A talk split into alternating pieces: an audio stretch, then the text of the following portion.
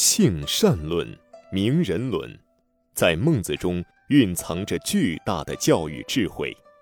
欢迎收听由素本生活推出的《孟子中的教育智慧》节目。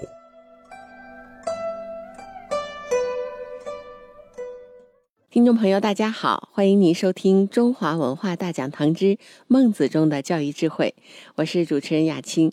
在这次节目时间里呢，让我们继续有请王子超老师带领我们学习孟子。王老师你好，欢迎您。雅青老师好，听众朋友好。上一讲呢，我们讲到了孟子见齐宣王，然后呢，孟子给他讲啊，你自己的王国要想治理的好呢，必须有侍臣，是吧？然后呢，对，好像齐宣王就问他。那我怎么样来鉴别一个大臣，他有侍臣的根基还没有呢？是怎么样的情况下，我选择是留用他呢，还是不用他呢？怎么选拔人才的问题了，是吧？对对。嗯，那好，那我们接着学习新的内容。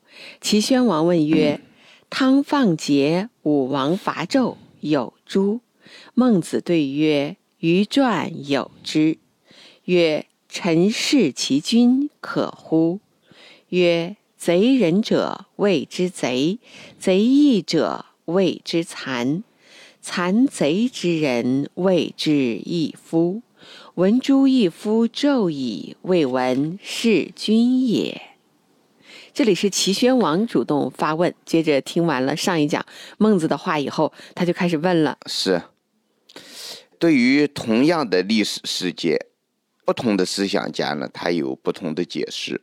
嗯，就是我们比如说尧舜禹汤，尧舜禹他的这个禅让，儒家的解读和法家的解读不一样。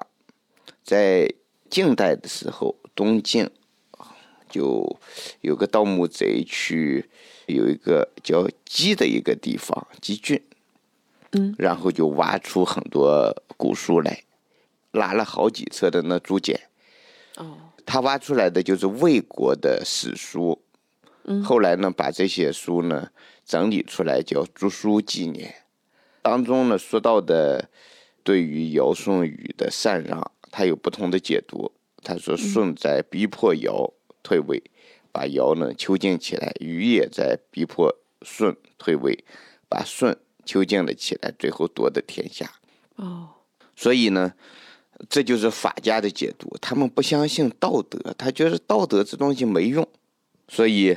面对不同的政治利益集团，他对同样的历史事件，他有不同的解释。早期儒家的思想，它根据的就是夏商周三代的政治辉煌，所以对于三代的历史事件，自然他有自己的解释。夏朝末代天子桀和商朝的末代天子纣，就是因为实行暴政，本人呢又欢迎无度，所以呢就被他们下边的臣子给取代了。这种情况在儒者看来，这是合理的一种现象。在齐宣王和孟子对话的时候，他被孟子的雄辩逼得没有办法。就是孟子特别，呃，擅长辩论。当然，孟子的这种辩论，辩论的目的是他有立足点，他在立足于自己的信仰之上，他去辩论。这个齐宣王被孟子。这个雄辩逼得没有办法，就开始反击。嗯，反击的突破口，他就找到了汤放桀、武王伐纣这两件事。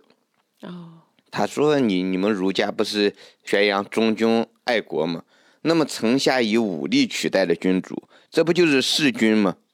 嗯，哎，对于宣王的这个责问，孟子并不慌张。他他说：“虽然历史上是记载了这么两件事，余传有之，对吧？”嗯，呃，但是呢，区别在于士和诛，它不一样。士呢，就是士，就是就是杀的意思，一个杀过来，一个呃公事的事，下级把上级给杀掉了，就称之为弑君。嗯，就是对于这个呢，下杀上叫士，而上杀下叫诛。嗯，如果要是按这个思路，孟子认为哈，他说贼害仁义的叫贼。贼人者谓之贼，就是把这个人人呢是一种道德观念，把它给残灭掉。这个呢称之为贼，就是贼义者谓之残，把这个道义给残害掉，这个称之为残。残贼之人谓之一夫。残贼之人呢，我们不能够说他是君主，君主是命运共同体的首领，就是大家伙都愿意受他的统领。而这一夫呢，他是一个自私的、任性的这么一个只管自己利益不管天下利益的这种人，称之为一夫。一夫呢是等而下之的，就是普通老百姓都可以杀他，何况是像武王了、像商汤这样子人。文珠一夫纣矣，我听说曾经杀过一个毒夫，叫纣。没有听说过什么叫弑君，所以已经不认为纣还是君王了，是吧？对，当一个君主，普通的人，对他走向了人民的反面，他就叫毒夫，叫名贼。所以呢，儒家他是站在最广大人民群众的根本利益上立足的这么一种观点。我们前边都讲过。儒家的观点，你要想把它打开，就是两把钥匙，一个呢就是命运共同体。儒家致力于构建人类命运共同体，当然他在构建这种人类命运共同体的时候，它立足点是在道德上边所以，首先如何让一个人有道德，他首先想到的是格物，就是让每个人在事儿上找出这种。秩序出来，使物各有所归。实际上，这里边就有一种秩序，就是所有的物各有所归，这是一种秩序观。在这种秩序当中，就可以智得良知。所以，格物致知。我们教孩子，首先要让他在做事情上边不断的磨练，因为儒家不太相信读书就能够让人开智慧。读书是不能够让人开智慧的。我们把读进去的知识，一定要把它消化掉，消化到，呃，完全看不到任何形迹的地步。就好像吃饭，你要把饭吃到肚子里头，然后呢，还要把它消化吸收，取其精华，去其糟粕，就是在你的胃当中再看不到任何饭的痕迹，然后把它转化为我们的身体。这才叫真正吃饭。儒家认为读书，很多后来有一些腐儒，腐儒就是我们认为他每天食古不化的这种人，读一点书他就摇头晃脑，他背下来了，他和你拿着这个书本上的东西和你去辩论。所以呢，我们刚才说的，从事儿上去历练，然后让一个人的能力、智慧得到提升。当得到提升以后，这种从世上得来的经验和书上得来的知识，它要进行一个有机的融合，融合起来，这个东西就称之为良知，或者叫真知，或者也叫觉知，就是这种觉知、真知、良知是属于自己的，它不是一种公器。而这种知识是属于大家的，属于整个社会的。比如说《孟子》这本书，谁拿起来都能读。但是通过我解读，我的消化吸收，我得到的这种智慧是我独有的。我可以把我独有的这种智慧贡献出来。所以这个过程叫格物致知。然后呢，要对思想进行一个整理，叫诚意。让我们的思想要落足在我们的信仰当中，而不是可以胡思乱想。所以要诚意，要正心，就是对思想要进行管理，然后再修身齐家治国平天下，让整个身体引领在道德理性之下。这个身体就是一个命运共同体。把家变成为一个命运共同体，把国变成为一个命运共同体，叫齐家治国，最后构建人类命运共同体。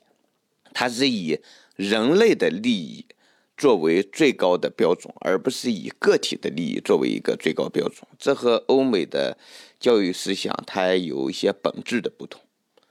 欧美的教育思想，它是个人可以直接对上帝面前人人平等，个人之外的任何人，你不可以指手画脚。我是自由的，我只对上帝负责。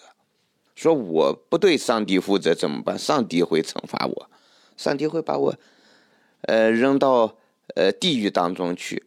但是呢，任何世俗的呃政治体制和呃社会团体，他不可以。不可以惩罚我，所以在欧美，他有一个人犯了十恶不赦的大罪，也不可以给他判死刑，给他判死刑的只有教会和上帝。在之前呢，你像天主教会，他是可以判一个人的火刑。后来呢，宗教改革以后，教会都不可以了，世俗的法庭也不可以，个人他也拥有一个绝对的自由。这是他们那边的一个社会文化的一个底色。我们这边的社会文化底色呢，它是命运共同体这样一个文化底色。当一个人在残害生命，让命运共同体不能够继续成长的时候，我们就有必要把它和命运共同体隔离开来。这是打开儒家思维的一把钥匙，就是构建人类命运共同体。另外一把钥匙就是要用道德理性的生命引领生物属性的生命，所以呢，一切它在这个基础上，你去解读商汤法解和武王法纣，就解释的清清楚楚。当就是结合咒，它走向了人民的反反面，走向了人类命运共同体的反面，我们就可以把它推翻，甚至可以把它诛灭。呃，这种讨伐呢，是上对下的讨伐，而不是下对上的杀戮。是，这是孟子的观点。好，好的，那我们接着再往下来看。啊，孟子见齐宣王曰：“为巨士，则必使公师求大木；公师得大木，则王喜，以为能生其任也。”匠人拙而小之，则王怒，以为不生其任矣。夫人幼而学之，壮而欲行之。王曰：“孤舍汝所学而从我，则何如？”今有璞玉于此，虽万亿，必使玉人雕琢之。至于治国家，则曰：孤舍汝所学而从我，则何异于教玉人雕琢玉哉？对，哦，这里又打了一个比方啊。孟子给齐宣王打比方了。对，我们前边讲过齐宣王这个人，齐宣王是个好学的人，因为他办了稷下学宫。他的国力也足够强大，在战国初年是魏国称霸于诸侯，他把魏国给打败了。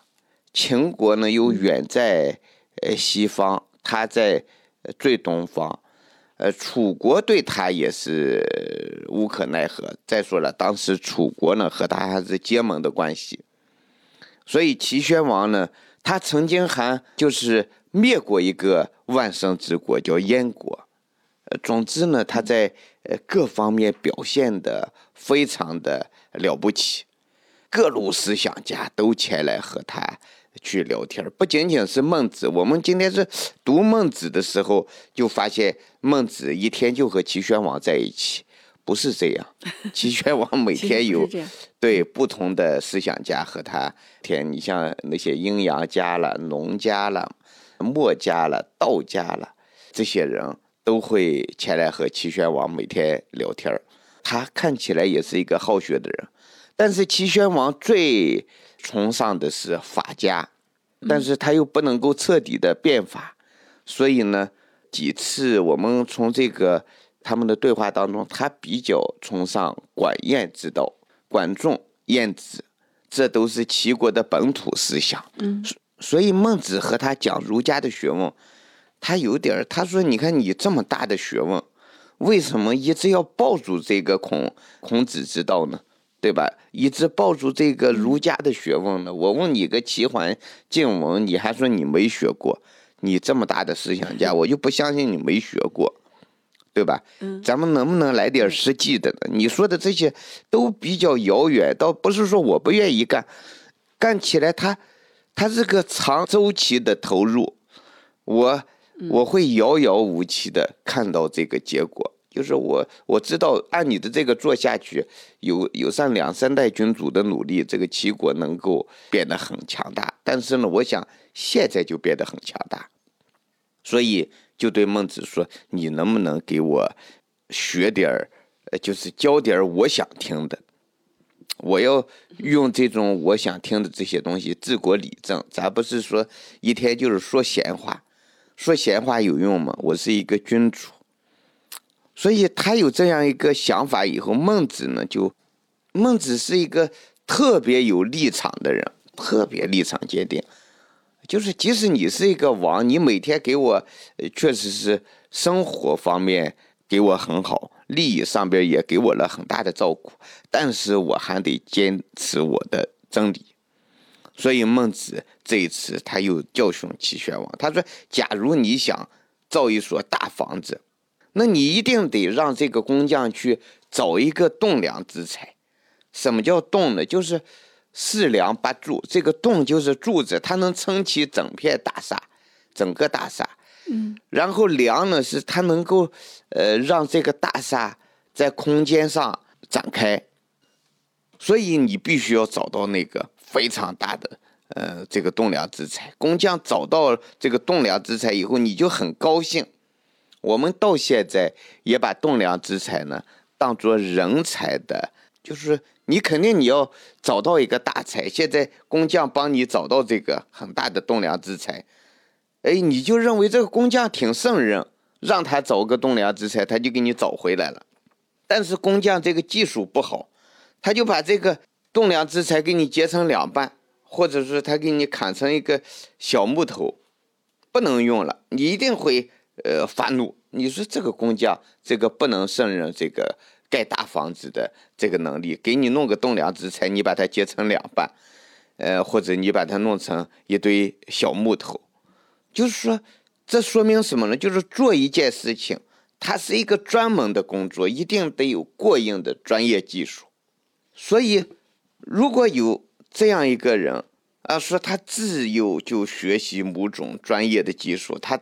学成以后，他就要用这个专门的技术，他去建功立事的时候，哎，你却说你你放弃你现在这样一个你的技术，你按我的办法来去做，这怎么可能呢？比如说现在有一个非常大的璞玉，啊，就是万亿呢，亿是一种货币单位。万亿就是特别值钱，边一个益处的益。对，有万亿这么大一个璞玉，璞玉就是玉含在石头当中，需要把这石头给敲掉，呃，然后呢把玉显露出来。你一定要让玉人去雕琢，把它雕琢成一个玉器。那么，因为什么？玉人是一个专业的人。孟子这儿就告诉齐宣王，应该让专业的人去做专业的事。至于治国家，这治理国家这是个大专业，这背后呢，他要有政治智慧，要有政治手段，要有政治方法。你现在呢，你让我来帮你治理国家，或者我们探讨如何治理国家。你却自以为是，就说你学的那些你别用了，你按我的这个来做。是你你的这个做法就是不让这个玉人雕琢玉，你让木匠 去雕琢这个玉。所以我们说盖房子，你找的就是木匠，让他去找栋梁之才雕琢玉，你找的就是玉器专家、雕琢专家，对吧？治理国家，你得找我这样子的专家，你不能自以为是。你要自以为是的话，这个什么事儿都弄不成。所以呢，这里边他提出了这样一个专业人做专业事的这样的一个观点。我们现在呢，经常会碰上非专业人去指导专业人的这种情况。现在在这个教育当中啊，很多家长表现出一种他很懂行的样子，啊，他会听这样子的教育理念，听那样子的教育理念，然后呢，用他东一榔头西一棒槌学来的一零半爪的这个教育理念来教育自己的孩子。你和他去说吧，他还说他很懂。你像我以前碰上一个家长。这个家长写写新闻稿写的非常好，是一个首席记者。呃，他教育孩子呢，他当然自己生个孩子，肯定是想把他教好。哎呦，不知道从哪儿学了一点皮毛，就认为孩子和母亲应该是平等的，而且他把这个平等绝对化，从小呢不让孩子叫他妈妈，他认为一叫妈妈，这就有了等级观念了。他也不叫儿子叫儿子，两人互相称名字。哎呦，孩子叫他叫名儿，他叫孩子叫名字，孩子叫爷爷奶奶也是叫名字，呃，孩子叫爸爸也叫名字，把这个孩子惯的不像个样子。后来呢，这孩子到了学校没办法去学校，他去了学校叫老师，我们见了张老师就尊称人家张老师，他直接叫人家老张。叫王老师，他叫人家老王，就起个不好的头。这张老师一听这孩子叫当面叫我老张，那其他孩子就会跟着学，这就把整个秩序就给弄乱了。所以呢，这孩子在学校里没办法学习，最后呢就给只好给孤立出来。哎呦，他就不知道是哪儿出了问题了，然后请我去他家去家访。呃，这都十多年前的事儿了。我一出这个电梯门。从他家，呃，就是房里头闯出一个孩子来，见着他直接就叫名字，然后我说这是谁家孩子这么不礼貌？当然在心里边这么说，在口里边也不能说出来，怎么能见着大人直接叫名字呢？然后我问说这是谁家孩子？他说这是我儿子。你看这种秩序自然而然在这种什么，他没有直接介绍，呃，这是个谁？这叫什么名字？他也没有直接说名字。他说：“这我儿子，而且还马上说赶紧叫叔叔。”那孩子呢，看着我，就就就愣了，他叫不出这个叔叔来。我他没有叫惯，没有叫惯。我马上给他解围，我说直接叫我王志超就可以了。你看，你叫你妈妈都叫名字，你叫我，你叫王志超就行了。后来呢，就是。我就开始和他说：“我说，你看，呃，他还坚持他这个平等理论。我说，你要让我来教你家孩子，你得听我的，因为我研究这个，我做了很多个案。既然你相信我，来了以后，你让我按你的教育方来做，你的这教育方式，你把孩子给教残了嘛？这孩子就到不了社会当中去，他见了谁，谁都不喜欢他。”我说，咱们纳入到伦理当中，这不是个不平等，这平等不能是这种静态平等，我们要把它做成一个动态的平等。那什么是静态平等？什么是动态平等呢？下一期的节目再接着给我们分享，好吧？好的。这期节目结束的时间到了。嗯，好。好，听众朋友，那我们今天这一期《中华文化大讲堂之孟子中的教育智慧》到这里就告一段落了。主持人雅青，感谢您收听我们的节目，谢谢王老师的讲解。王老师，我们下期节目再会。再会。感谢您收听本期的《孟子中的教育智慧》节目。如果您喜欢我们的节目，可以在微信上搜索关注公众号“素本健康”，输入“孟子”，添加我们的官方微信。这样呢，就可以加入我们的听友群，和我们共同交流孟子的教育智慧了。再一次感谢您的收听，下一次节目再会。